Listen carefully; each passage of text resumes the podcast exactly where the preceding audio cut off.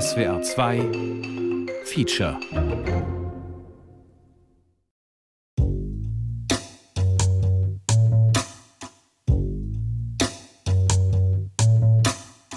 Er hat ja nie gefragt, warum sehe ich anders aus.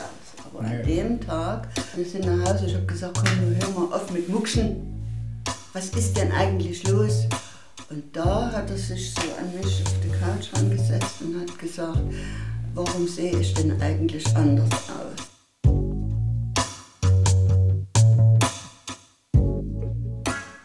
Du warst in Karl-Marx-Stadt groß geworden als einziger schwarzer Junge der Stadt wahrscheinlich. Oder vielleicht nicht ganz so, aber. Vielleicht einer von einer einstelligen Zahl. Und ich glaube, es war auch schon nicht so cool. Also. Wenn man bloß jeden Tag damit konfrontiert wird und gefragt, wo bekommst du eigentlich her, dann ist es natürlich irgendwie doof. Man sagt, weiß ich nicht. Ich Fakt ist ja, ich komme aus Karl-Marx-Stadt, aus Reichenbrand, aus, aus Chemnitz und ich habe alles, was man für eine legitime Daseinsform braucht. Das heißt Vater, Geschwister, Mutter. Das war damals eine Schande. War einfach so. Welcome Home, Dr. Marco. Identitätssuche zwischen Karl-Marx-Stadt und Kenia. Feature von Ute Lieschke. Ich arbeite hier seit ziemlich genau siebeneinhalb Jahren in Leisnig in der Anästhesie und Intensivtherapie, hauptsächlich Intensivtherapie. Narkosemedizin ist eher sozusagen seltener, dass das vorkommt. Und fühle mich hier ausgesprochen wohl. Wir sind ein super Team und ich werde auch von den Leuten hier, glaube ich, sehr gut angenommen. Ich glaube, ich habe niemanden, mit dem ich nicht irgendwie klar käme. Wie gesagt, mit der Flexil haben sie eigentlich alles, was unangenehm ist, schon hinter sich. Ne? Diese lokale Betäubung ist vernachlässigbar, das ist nicht schlimm. Also ich, hab immer, ich hatte immer Sonderkurse, weil das, aber sowas kann, wusste- also Ja. kenne ich jetzt noch nicht. Der Vorteil bei diesem Verfahren ist, dass sie deutlich geringere Medikamentenbelastung haben, dass sie danach wach. Für mich ist es auch schön, dass man Menschen auf einer sehr intensiven Weise begegnet, sprich den Patienten oder Patientinnen. Sie müssen sich in ganz kurzer Zeit mit einem Menschen so weit identifizieren können, dass sie ihm, wenn man so will, ihr Leben anvertrauen im Sinne von Narkosemedizin oder Intensivmedizin. Und solche kurzen Sequenzen, in denen man sozusagen in wirklich ganz kurzer Zeit Vertrauen aufbauen muss, das macht mir riesen Spaß und das ist vor allem schön, wenn es dann funktioniert und die Leute sich sozusagen geborgen fühlen, obwohl man nur kurze Zeit hatte, ihnen das sozusagen zu vermitteln. Schön erstmal noch bitte ganz entspannt sitzen.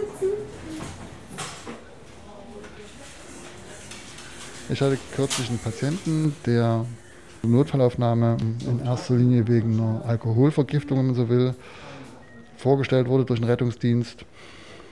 Der war soweit kommunikativ, dass er, als ich reinkam, laut gestöhnt hat, mich anschauend, um dann mit der Frage, ob ich ein Schwarzer wäre und meiner Antwort, dass das ja offensichtlich ist, dass ich eine andere Hautfarbe habe, auf seine Tattoos verwiesen hat und sich als expliziten Nazi, also rechtsextrem zu erkennen gegeben hat, um mir dann in der Folge die Hand zu reichen mit der Frage, sie behandeln mich aber trotzdem ordentlich. Ähm, ja, beim Rasenmähen im Garten. Rasen. Das, äh, das ganz normale wahrscheinlich, was Sie auch immer hören, Ja. Garten, Gartenarbeit.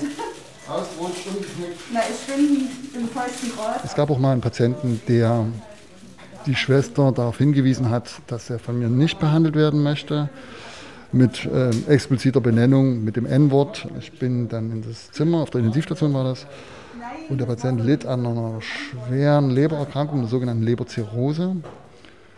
Und ich habe ihn freundlich hab mich vorgestellt und habe ihm gesagt, dass ich der diensthabende Arzt bin.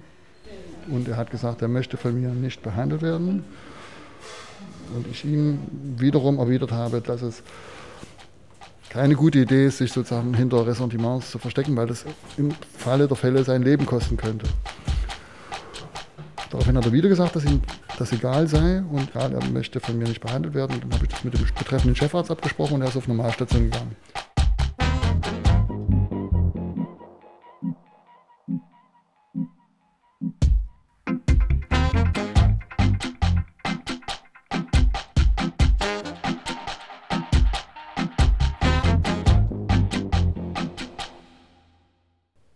Papa ist selten schlecht gelaunt, selbst wenn er irgendwie Anlass dazu hätte, lässt er das zumindest uns nicht wirklich so spüren.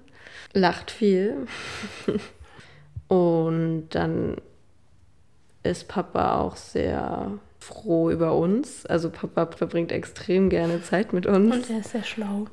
Das merkt das man, wenn man ihn beim Arbeiten beobachtet und dann hat er ja neben seiner Arbeit noch Studien laufen und das sieht immer so aus, als würde ihm das alles ganz leicht fallen. Papa ist auch eher eine ruhige Person, würde ich sagen. Naja, nicht oder leicht manchmal... auf der Ruhe zu bringen. Also dann kann man jetzt nicht ja. gut stressen oder so, das klappt nicht.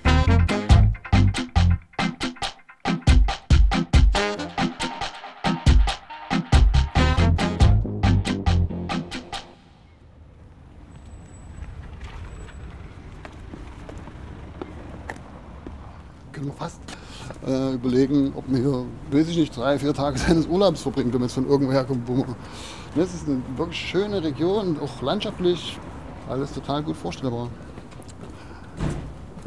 Ist schon alles beschaulich irgendwie. Ne? Eine ziemliche Diskrepanz zwischen dem netten und offenen Verhalten der Leute, denen ich beruflich begegne. Und wenn ich jetzt hier in die Stadt komme und ein Eis essen gehe oder ich hatte jetzt einen Termin beim Bürgermeister und wie befremdet halt die Blicke so sind zum Teil. Das fühlt sich total verrückt an, dass das für Menschen eine besondere Situation sein kann, dass jemand nicht in Hellbeige hier auftaucht und äh, trotzdem Sächsisch spricht, Deutsch spricht. Ja, und das ist eben blöderweise oftmals eben auch mit einer Wertung gefärbt. Ich war mal mit meiner Familie hier zum Wochenendausflug, um denen zu zeigen, wo ich arbeite und das war ja auch schön, ne? aber schon das fühlt sich komisch an mit meinen beiden Kindern. Thale nicht als schwarz lesbar und äh, Hema als eindeutig schwarz gelesen. Das ist sozusagen eine von den, wenn man so will, vergessenen Städten, die durch viel Mühe und Engagement versucht haben, sich zu behaupten und nicht durch Wegzug und Ladenschließungen und Rückbau kleinkriegen zu lassen. Und das wiederum führt eben auch dazu, dass viele Leute ihre Enttäuschung in Worte fassen wollen, sage ich mal. Und das, hier gerade in Leipzig gibt es drei oder vier Siedlerhöfe, wo Leute quasi aus alten Bundesländern kommen, genau diese Stimmung aufnehmen wollen, hier ein Grundstück gekauft haben mit bebaute Grundstücke und dort quasi nationale Siedlerhöfe eröffnet haben, wo klar ist, hier wohnen Menschen, die allen Nicht-Weißen die Stirn bieten sozusagen und auch Propaganda machen.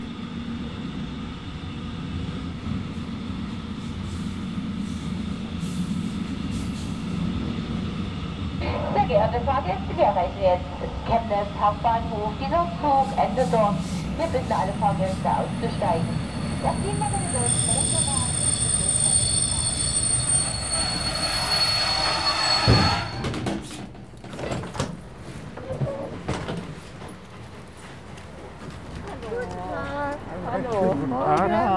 willkommen. Ja, hallo. Ich bin die jüngste von acht Kindern gewesen und bin nach der achten Klasse aus der Schule raus. Meine Chorleiterin und, und Musiklehrerin, die wollten mich nach Berlin haben. Ich habe wohl damals sehr schön singen können, was ich heute nicht mehr kann. Aber das wollten meine Eltern nicht. Du gehst jetzt arbeiten und erlernst einen ordentlichen Beruf. Ja, und da habe ich Konfektionär für Untertrikotagen gelernt. Kann heute keiner mehr begreifen, was das ist, aber ich habe Schlüpfer nähen gelernt.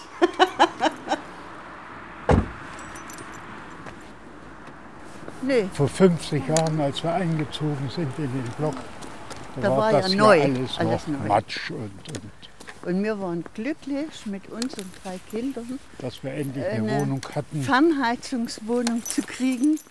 Und, und das war, das war einfach drin. toll. Und vorher, also bevor Sie hier eingezogen sind, wie, wie alt war da Marco, als Sie hier eingezogen sind? Äh, wir sind drei, 73, 73 eingezogen. Drei, drei Jahre, Jahre alt. Wir sind da in die Hofbar gegangen abends. Man musste ja spät gehen, weil ich hatte die Ines, die wurde zwar von der Nachbarin immer mit bewacht, betreut. Aber ich bin eben dann mitgegangen man hat was getrunken, man hat getanzt. Ja, und dann war das so. Heute nennt man das One-Night-Stand.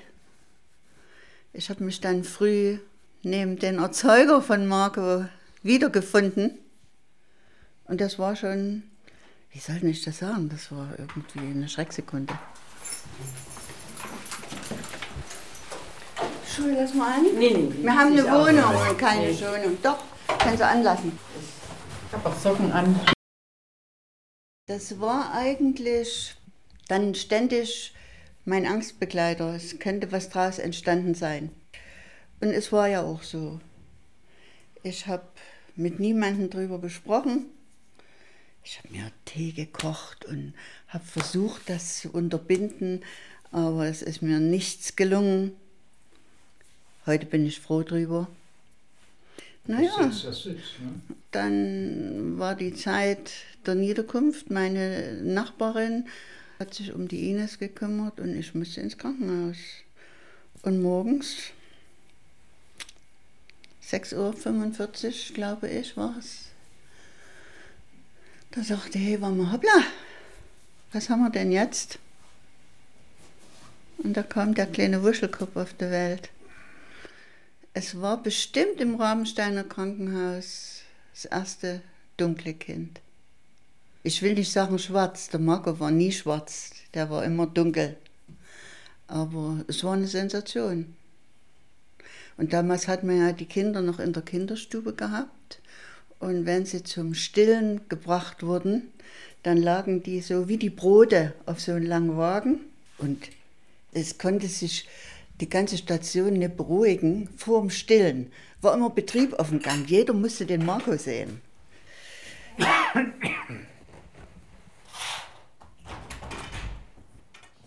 ja auch einen großen Tisch geben können. Ja, noch ist besser. Da ist mehr Platz auf dem Tisch. Bitte, Manfred. Danke. Und dann kam die Zeit des Besuches. Ich hatte eine wahnsinnige Angst vor meinen Eltern, weil ich habe mit niemandem darüber gesprochen, was da kommt. Und meine Eltern kommen und ich hatte im Kinderzimmer Bescheid gesagt, ich möchte als Erste mit meinen Eltern das Kind ansehen, damit der Auflauf nicht so groß wird. Ja, das haben sie sehr schön gemacht. Meine Eltern stehen da, die Gardine geht auf und meine Mutti sagt, na sag mal. Und mein Papa, das kann ich ihm bis in alle Ewigkeit nicht vergessen, der hat mich bei den Kopf genommen und hat gesagt, wie hast du das fabriziert? Um das aber wieder zu überspielen von mir, habe ich gesagt, Papa, guck mal, der hat an jeder Hand einen sechsten Finger. Und da hat mein Papa gesagt, du hast keinen Mann, der will dir dann mal richtig zur Hand gehen das bleibt bei mir im Inneren. Meine Eltern haben mich auch nie verurteilt, aber zum Teil meine Geschwister. Und eine meiner Schwestern hat gesagt, also da kannst du uns aber jetzt nicht mehr besuchen. Was sollen denn die Leute denken? Und das hat mir furchtbar wehgetan.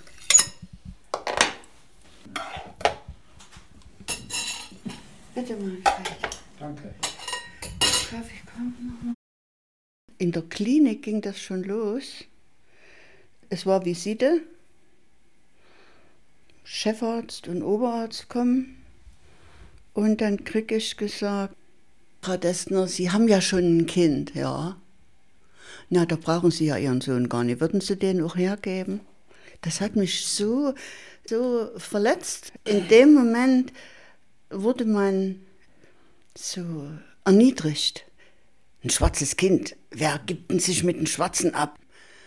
Für mich war es schon irgendwo eine Beleidigung. Bei meinem ersten Kind hat mich niemand gefragt, ob ich das hergeben will. No.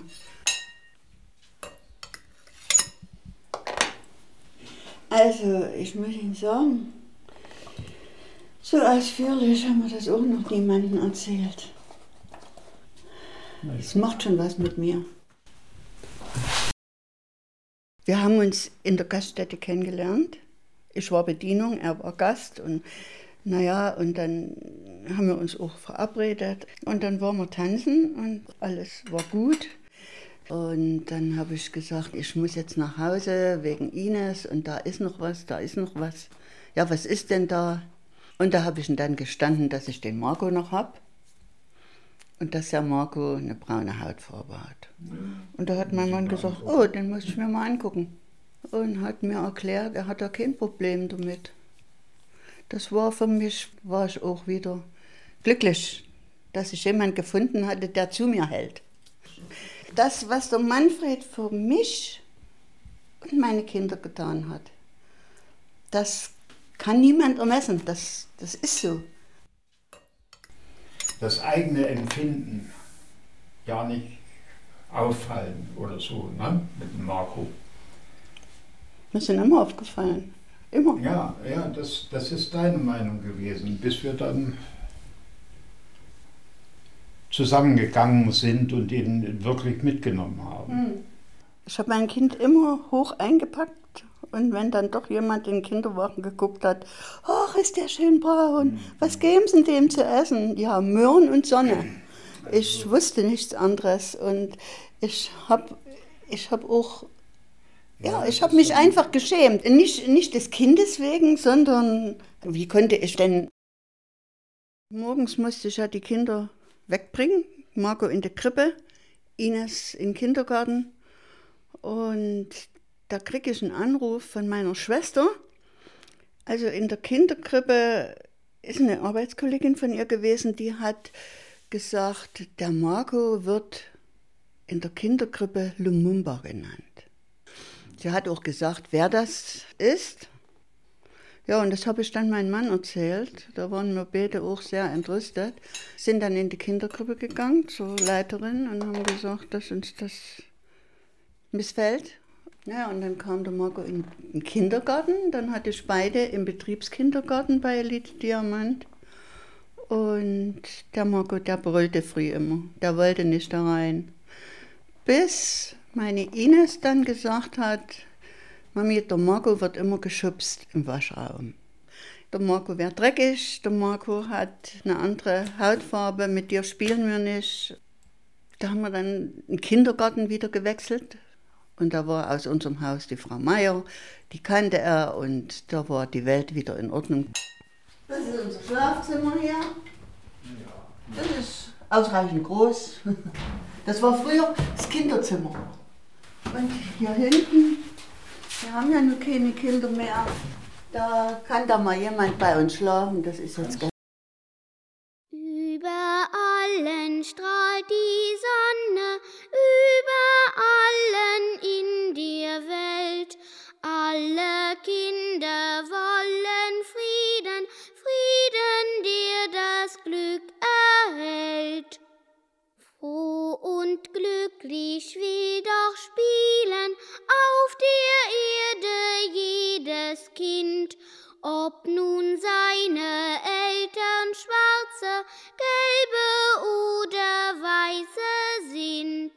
Ich habe meine Kindheit immer als irrsinnig schön nachempfunden und ich sehe mich im Kindergarten an der Hand meines Vaters springen. Und dann gab es aber eben diese Momente, es gab diese Cuts, die wirklich so fett und so verstörend und verängstigend waren, als ich heulend nach Hause kam und meiner Mutter gesagt habe, die sagen halt, ich bin schwarz.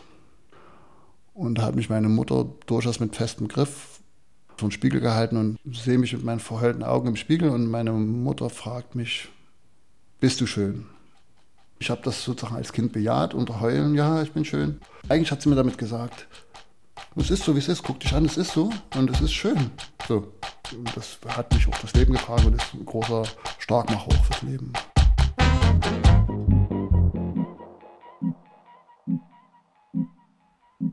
Papa hat gesagt, es gab früher einen schwarzen Mann, der vielleicht, keine Ahnung, so 40, 50 war. Und den hat er immer mit großen Augen angeguckt und wollte eigentlich irgendwie auch mit ihm reden, glaube ich. Aber ich weiß nicht, ob er es jemals gemacht hat. Aber das war auf jeden Fall für ihn immer total verrückt, eine Person zu sehen, die auch schwarz ist. Ich habe so einige Geschichten gehört, wo auch klar geworden ist, dass Papa schon als kleines Kind viele Rassismuserfahrungen gemacht hat und auch regelmäßig.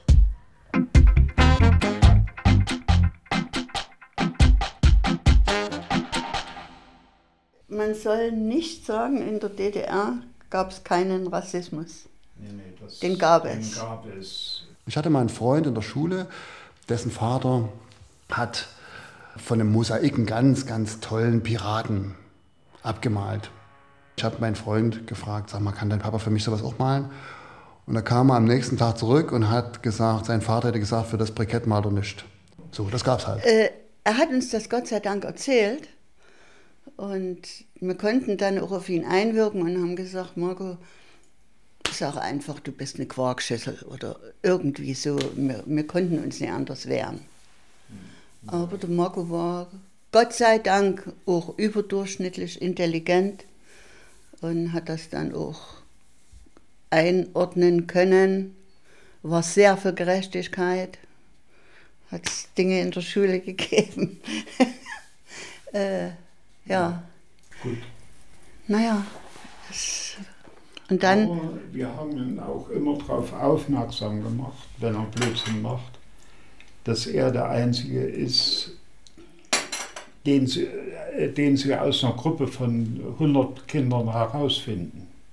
Ne? Dass er nicht so untertauchen kann wie jeder andere. Die offizielle äh, Darstellung äh, in der DDR war ja so, dass wir die besten Freunde der äh, Afrikaner waren. Naja, ganz so hart war es nicht wie, wie die Soldatenkinder. im Westen Amerikaner. hatten sie es sicher schwerer wie im Osten. Ja, ja. Das glaube ich auch. Weil bei allen doch noch ein bisschen äh, äh, Absicherung äh, trotzdem da war vom Staat her. Ne? Ja.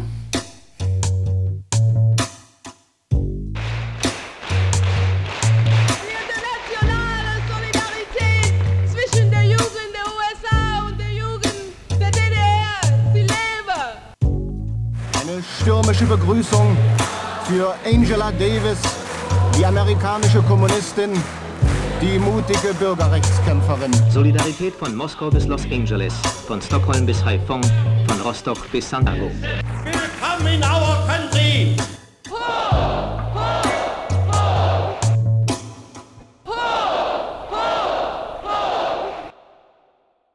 Haare schneiden war immer ein riesen Ding, tatsächlich. Also Haare gekämmt wurden immer nach der Badewanne, logischerweise, aber einmal im Monat mussten die auch noch geschnitten werden. Das war für mich eine absolute Katastrophe. Und blöderweise hatten wir auch komplett verschiedene Vorstellungen von einem schönen Haarschnitt. Meine Mutter war eher dem Sänger von Bonnie M. angetan. Das kann ich jetzt retrospektiv so ein bisschen nachvollziehen. Das war damals bestimmt total hip.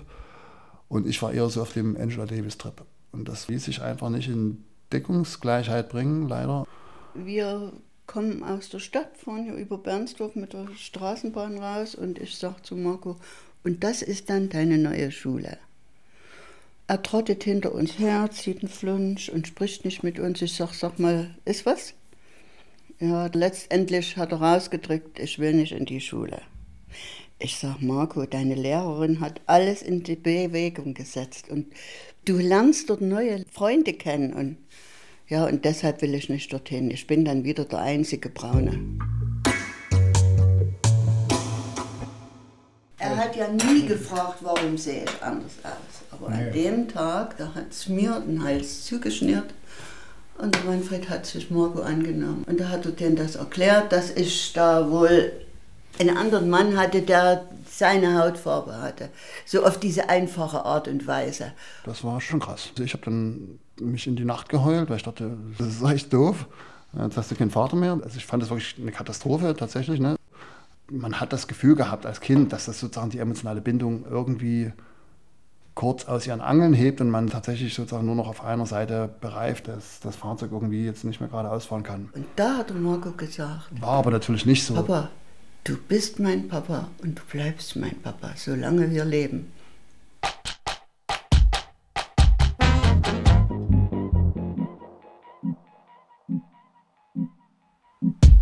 Würde sagen, Thale ist mit ihrer aufgedrehten, lustigen Art, das hat sie auf jeden Fall von unserem Papa. Und bei mir kommt vielleicht die Ruhe, die Papa in einigen Situationen so ausstrahlt. Die habe ich eher abbekommen. Also ich glaube, von Papas lustigen Charakter habe ich ein bisschen mehr abbekommen. Von dem wenn manchmal so, wie Papa sagt, Glücksblasen in seinem Kopf platzen.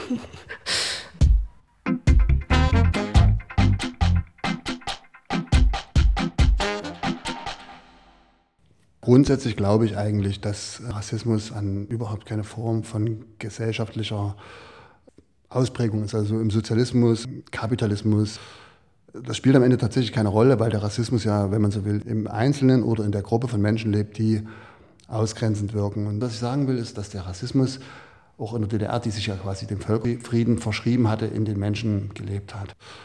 Das Gute für mich aber war, dass ich eben von solchen subtilen und Kleinigkeiten und Beschimpfungen und so betroffen war, aber dass ich keine Angst vor einer Wehrsportgruppe Hoffmann haben musste, weil das war einfach undenkbar zu der Zeit. Es war nicht denkbar, dass ein so ein massiver, rechter, offener auch meine Person physisch gefährden könnte.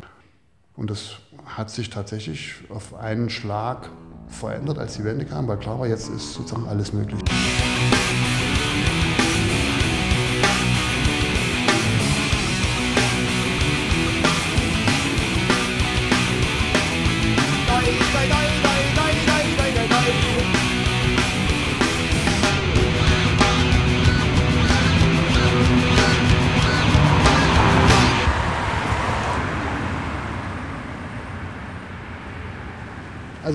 Stehen jetzt hier im Musikerviertel von Leipzig und es waren damals 1989, als sozusagen für mich Leipzig so richtig losging, waren das alles Orte zum Treffen von irrsinnig spannenden Leuten, wo auch ständig irgendwelche Clubs, illegal, legal, Dancepartys, Diskussionsrunden, also man konnte irgendwo hingehen und es war immer richtig dolle was los, weil sich eben auch ganz viel entschied in der Zeit. Und parallel dazu gab es da hinten die wunderbare Villa und in der Villa haben wir halt die erste ostdeutsche, afrodeutsche Community gegründet, die sogenannte IG Farbig, die im Namen auch schon sagt, dass wir sozusagen ganz doll auf der Suche waren, aber haben am Ende vom ersten Tag beginnend viel mehr gefunden, als wir gesucht haben. Daraus ist eine unglaubliche emotionale und auch faktische Energie erwachsen.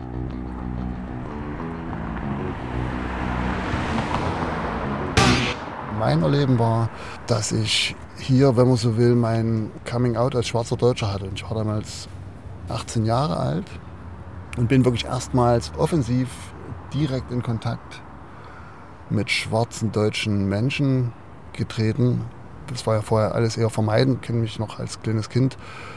Die Straßenseite wechseln, mit Afrodeutschen hatte ich instinktiv Angst vor Berührungspunkten, weil das sozusagen so offenlegte, naja, wie auch hinterfragbar alles an meiner Existenz und an meiner Daseinsform ist und ich mir ein schönes Gebäude gebaut habe. Das hat alles ganz gut gepasst und von daher war ich sozusagen lange Zeit instinktiv nicht willens, mit anderen Afrodeutschen irgendwie zu kommunizieren.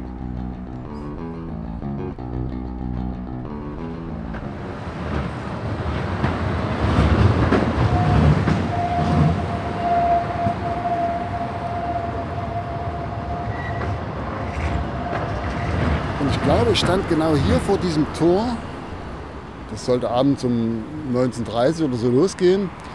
Und habe noch kurz gezweifelt, ob ich mir das zumuten will. Und dann kam aber sozusagen nach mir noch jemand. Also da konnte ich dann nicht sagen, nee, ich gehe doch nicht rein, ich traue mich nicht. Und dann bin ich da rein. Und dann, also nach einer gewissen Anwärmungsphase hat das einen irrsinnig empowernden Effekt dass das sozusagen das erste Mal eine Gruppe war, wo man eine Identität teilt, insofern, als dass man gemeinsame Erfahrungen gemacht hat in Bezug auf Rassismus, in Bezug auf Ausgrenzung, in Bezug auf absolut übergriffige Fragen äh, in die Haare fassen.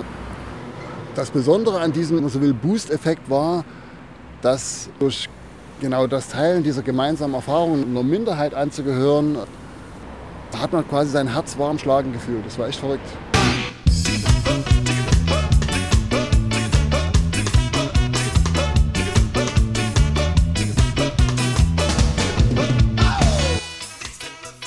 Besondere an die Farbig war dann halt, dass man einfach mal das Hemd aufgerissen hat und sich komplett entblößt hat mit seinen Identitätsambivalenzen und dass für alle gleichermaßen klar war, das geht uns allen so und die Entdeckung einer Community hatte so einen unglaublich befreienden Charakter, das war echt verrückt. Da war Tom und Leander Top, beides Cousins, beide Afrodeutsch. Äh, beide Messer Banzani, damals Reggae Ska, Ikonen im Leipziger Kulturbusiness.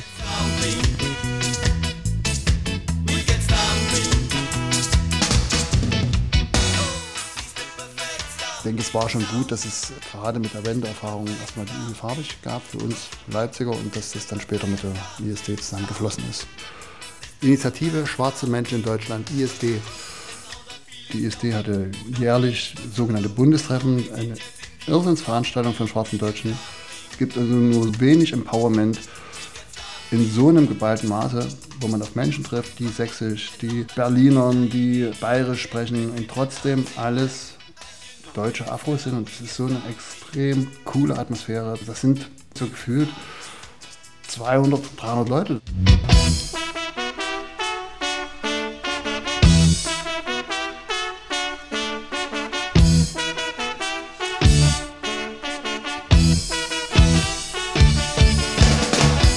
Total krass, dass man in einer inversen Situation ist, nicht mehr von nur Weißen umgeben als einziger Schwarzer, sondern quasi ausschließlich von Schwarzen umgeben zu sein, die alle noch denselben Item pflegen, also auch deutlich zu sein und diesen selben Erfahrungshorizont veröffentlichen. Und da gibt es sogenannte, weil meine Generation das ja durchaus häufig kennt, dass man den leiblichen Vater nicht kennt, weil es Studenten waren oder amerikanische GIs. Jedenfalls Leute, die sozusagen irgendwann wieder zurück in ihr Ursprungsland gegangen sind. Und da gab es Vatersuchseminare auf den Bundestreffen. Und da wurde mir irgendwann klar, äh, du kannst nicht deine beiden Mädchen zu straight black people erziehen und parallel dazu das Tabu weiter pflegen, dass du sozusagen deine Ursprungsfamilie schützt, ohne dir darüber klar zu werden, dass du das ja weitergibst, dieses Tabu.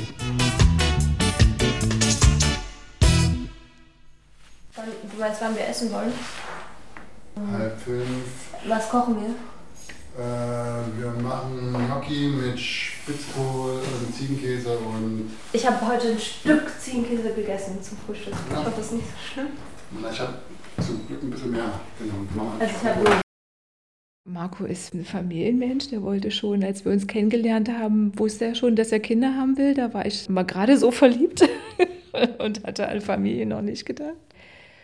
Ich bin da an einem Abend auf jemanden getroffen, der irgendwie ganz schnell das Gespräch gesucht hat und auch viel zu erzählen hatte und auch also gleich auf Anhieb viel von sich erzählt hat. Das hat mich sehr verblüfft und beeindruckt. Das fand ich sehr offen. Aber ich hatte früher wenn wir zusammen Rührei gemacht haben, hatten wir immer schon Streits, weil ich habe früher Pfeffer gehasst und Papa hat immer übelst viel Pfeffer reingemacht. Papa liebt scharf, ich fand Pfeffer immer übelst eklig.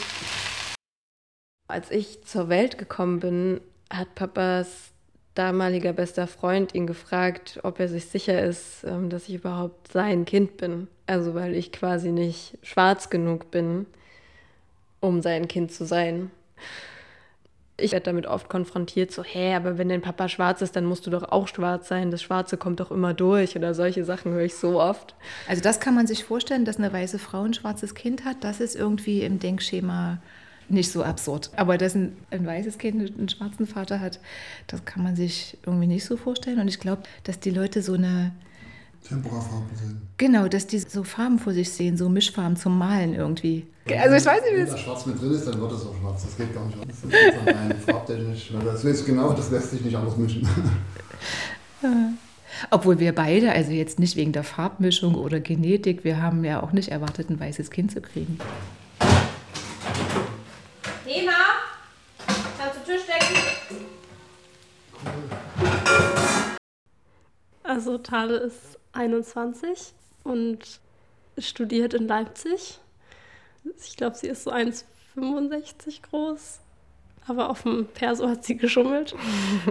ähm, und sie hat so hellbraun, blonde Haare, je nachdem, ob Sommer oder Winter. Grüne Augen, Sommersprossen. Tale ist ein sehr lustiger Mensch und kommt schlecht mit Ruhe klar, also muss immer was zu tun haben und Spaß haben.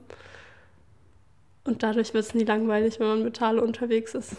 Meine kleine Schwester Hema sitzt hier vor mir, ist jetzt letztens 19 geworden, guckt mich mit großen braunen Augen an und lächelt und ist so ein bisschen das Gegenteil von mir, was so die Eigenschaften angeht. Ich sage immer, dass sie eigentlich schon erwachsener ist als ich.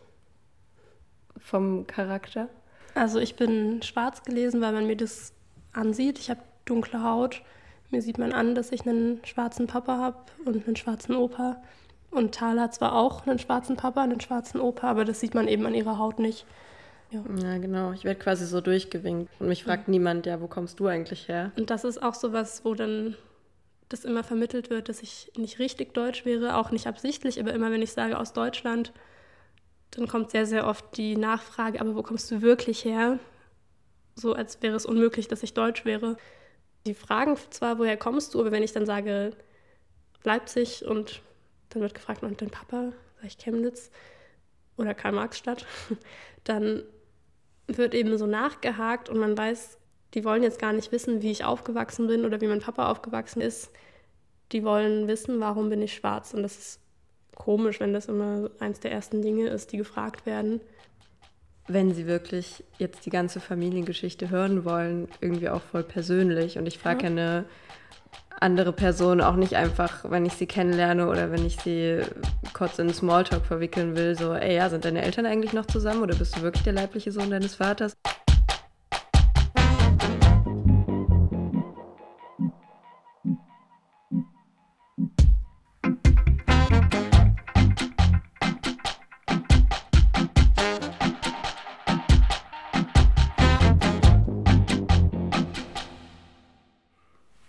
Habe ich den schweren Gang nach Canossa angetreten, um meinen Eltern in einem Besuch zu sagen, dass ich entschieden habe, dass ich den Mann jetzt suchen will, weil die Wahrscheinlichkeit, dass er noch lebt, jetzt besonders hoch ist. Und es hat hohe emotionale Wellen bei meiner Mutter insbesondere ausgelöst.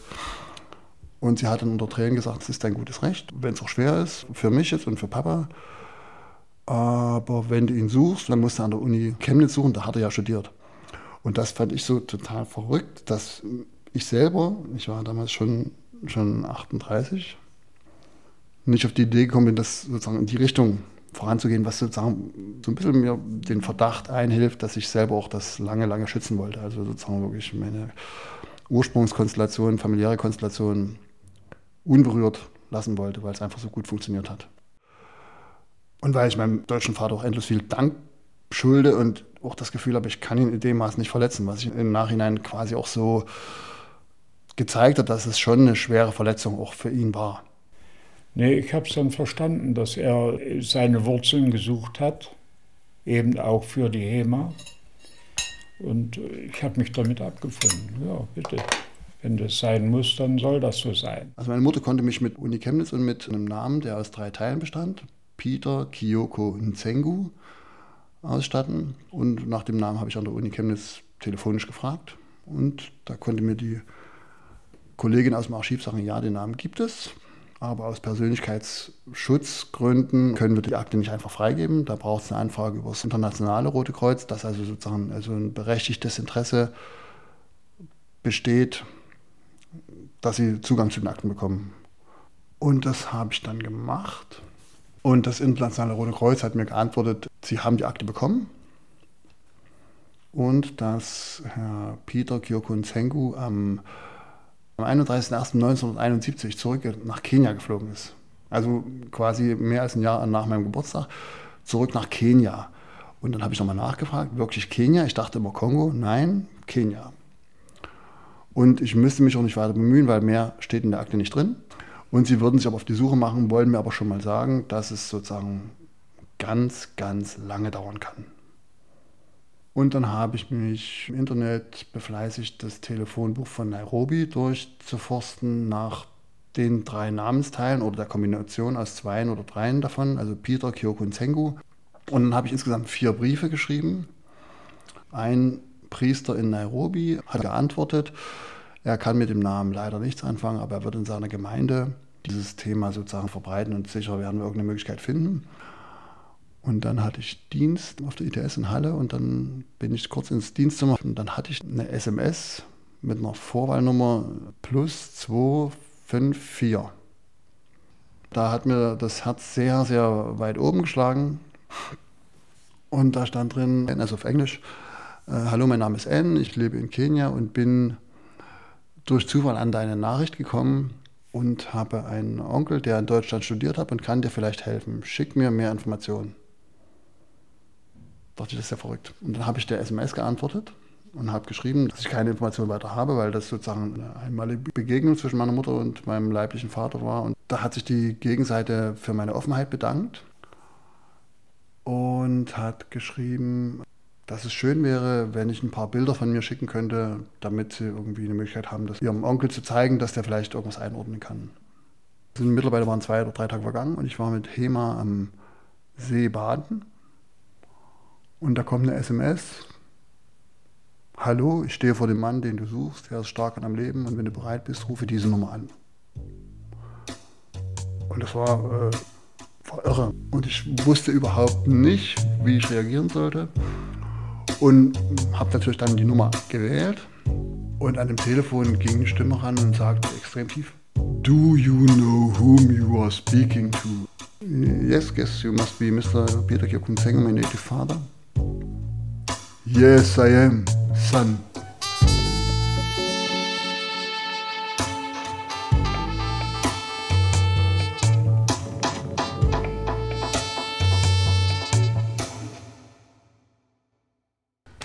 Hier, Mr. Tengu.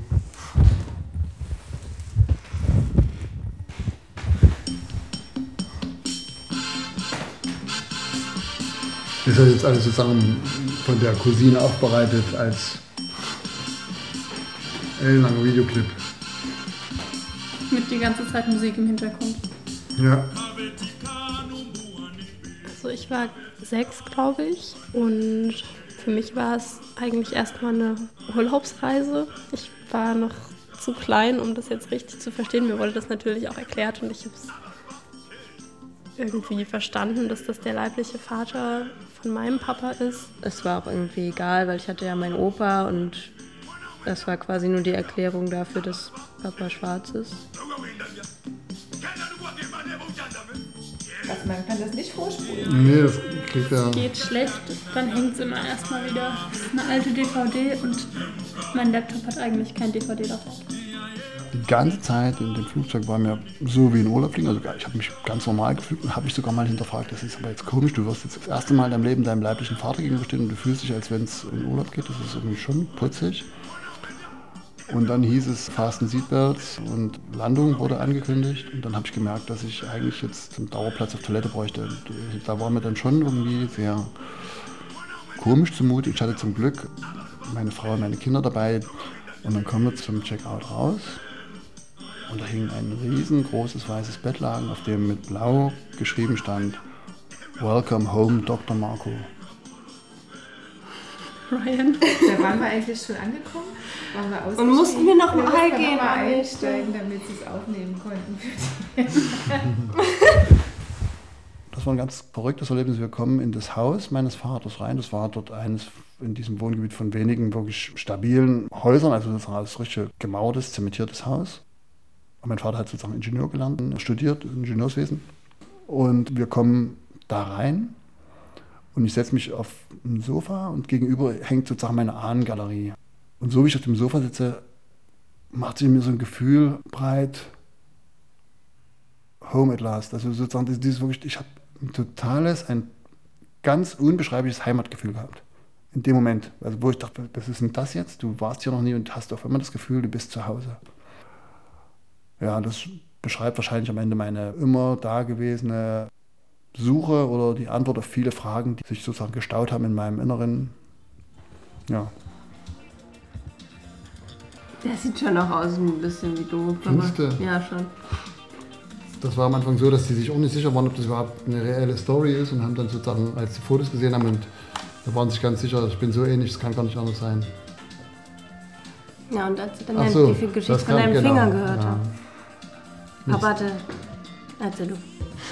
Ich hatte so Geburtsegsfinger und das war dann sozusagen der endgültige Beweis, dass wir irgendwie darüber gesprochen haben, haben sich alle gewundert und sich äh, gefreut, weil sozusagen Die ganze Familie hörte das auch. nicht alle, zwei Geschwister noch. Aber, Peter Und selber Peter, auch. Peter auch, ja. Jetzt ist das Interview im Garten. Und die Ziege, die bald geschlachtet wird. Genau, die sollte ich hechten. Genau, das ist jetzt sozusagen ein Interview, das hat meine Cousine Faith organisiert, dass wir jetzt quasi einen Live-Mitschnitt von K24.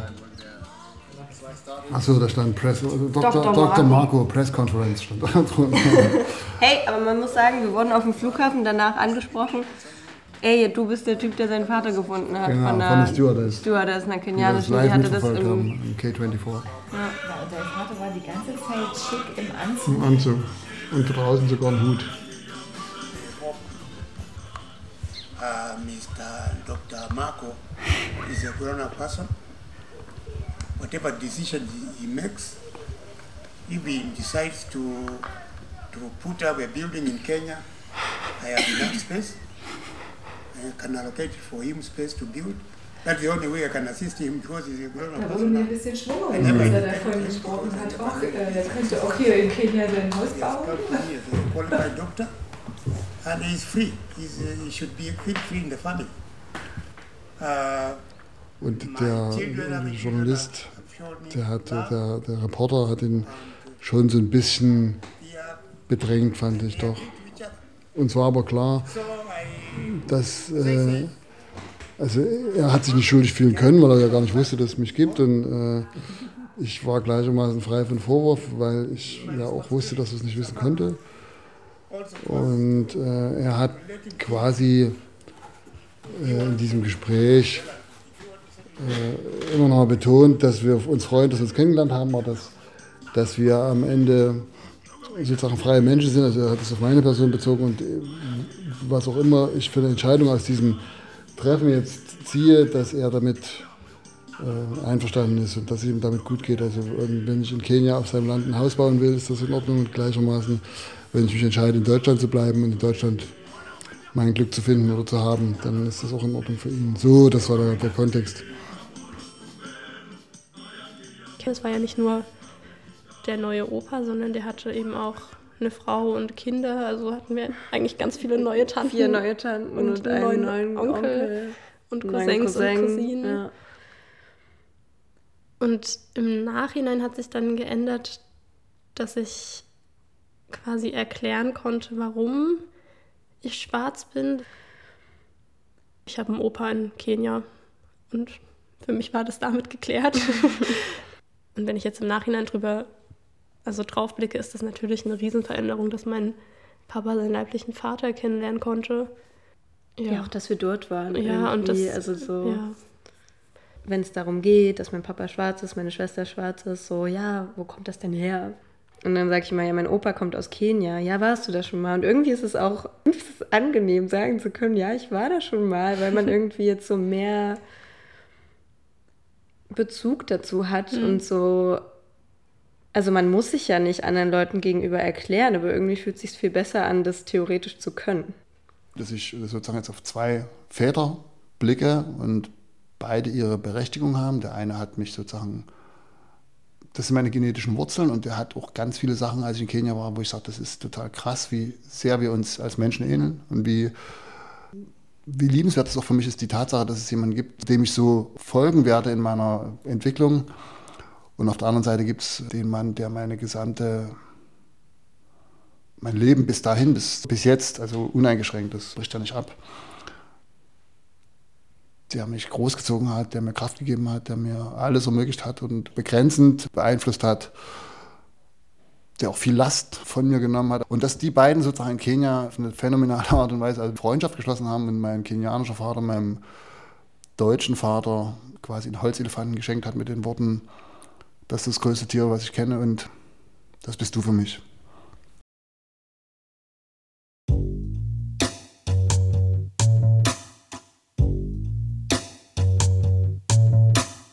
Was ich wirklich wertvoll finde, was ich sozusagen auch ganz strukturell entscheidend finde, dass den Kindern im Kindergarten, in der Schule vermittelt wird, dass Menschen und Rassen an sich nicht existieren. Also es gibt ganz viele verrückte Sachen, die sozusagen sagen, wir sind uns viel, viel näher, als wir eigentlich bereit sind anzuerkennen. Wenn das auf einem Boden so ein bisschen weitertragen würde, den Leuten vermittelt würde, wie gesagt, in der Grundschule oder im Kindergarten, ihr lasst euch da von einem Phänomen foppen, was schon über Jahrhunderte funktioniert hat, ähm, das wäre schon cool. Also Papa hat zu mir auch immer gesagt, gerade wenn ich irgendwie so Probleme hatte, so von wegen, was bin ich denn? Bin ich jetzt weiß oder schwarz? Oder über viele Dinge geredet und unter anderem hat er auch gesagt, du kannst auch schwarze Kinder kriegen.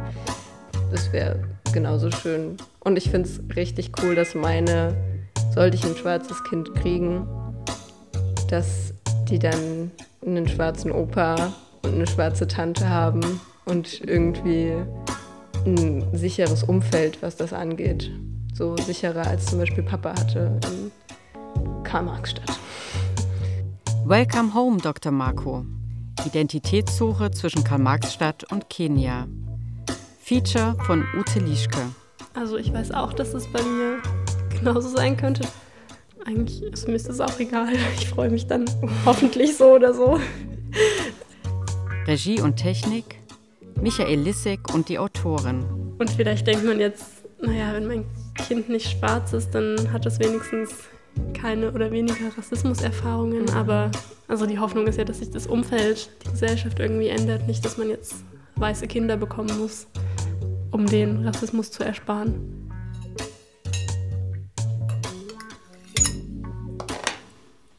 Produktion Südwestrundfunk mit dem Deutschlandfunk 2022